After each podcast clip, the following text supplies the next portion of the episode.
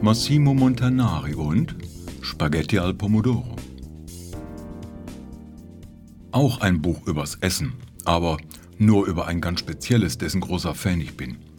Inzwischen habe ich selbst so ganz unterschiedliche Rezepte, doch dieses Büchlein ist kein Rezeptbuch. Darauf gestoßen bin ich im Spiegel, der dem Buch einen Artikel widmete. Es geht nämlich nicht um das Rezept oder die Rezepte, sondern um die Geschichte dieser beliebten italienischen Nationalspeise.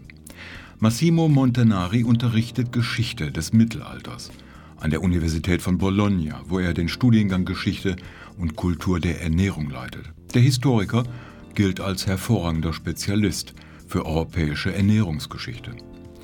Es beginnt mit der Frage, woher die Nudel eigentlich stammt. Entgegen der oft gepflegten Behauptung, Nudeln kämen ursprünglich aus China, liegt ihre Herkunft viel näher, nämlich im Nahen Osten. Die Tomate und damit die Grundlage für die Soße steuerten die Spanier bei aus ihren Besuchen im Süden des amerikanischen Kontinents.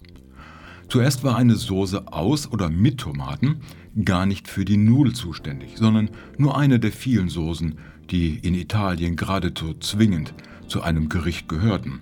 Erst mehr zufällig kamen Pasta und Tomatensoße zusammen und das erst sehr spät, nämlich im 19. Jahrhundert.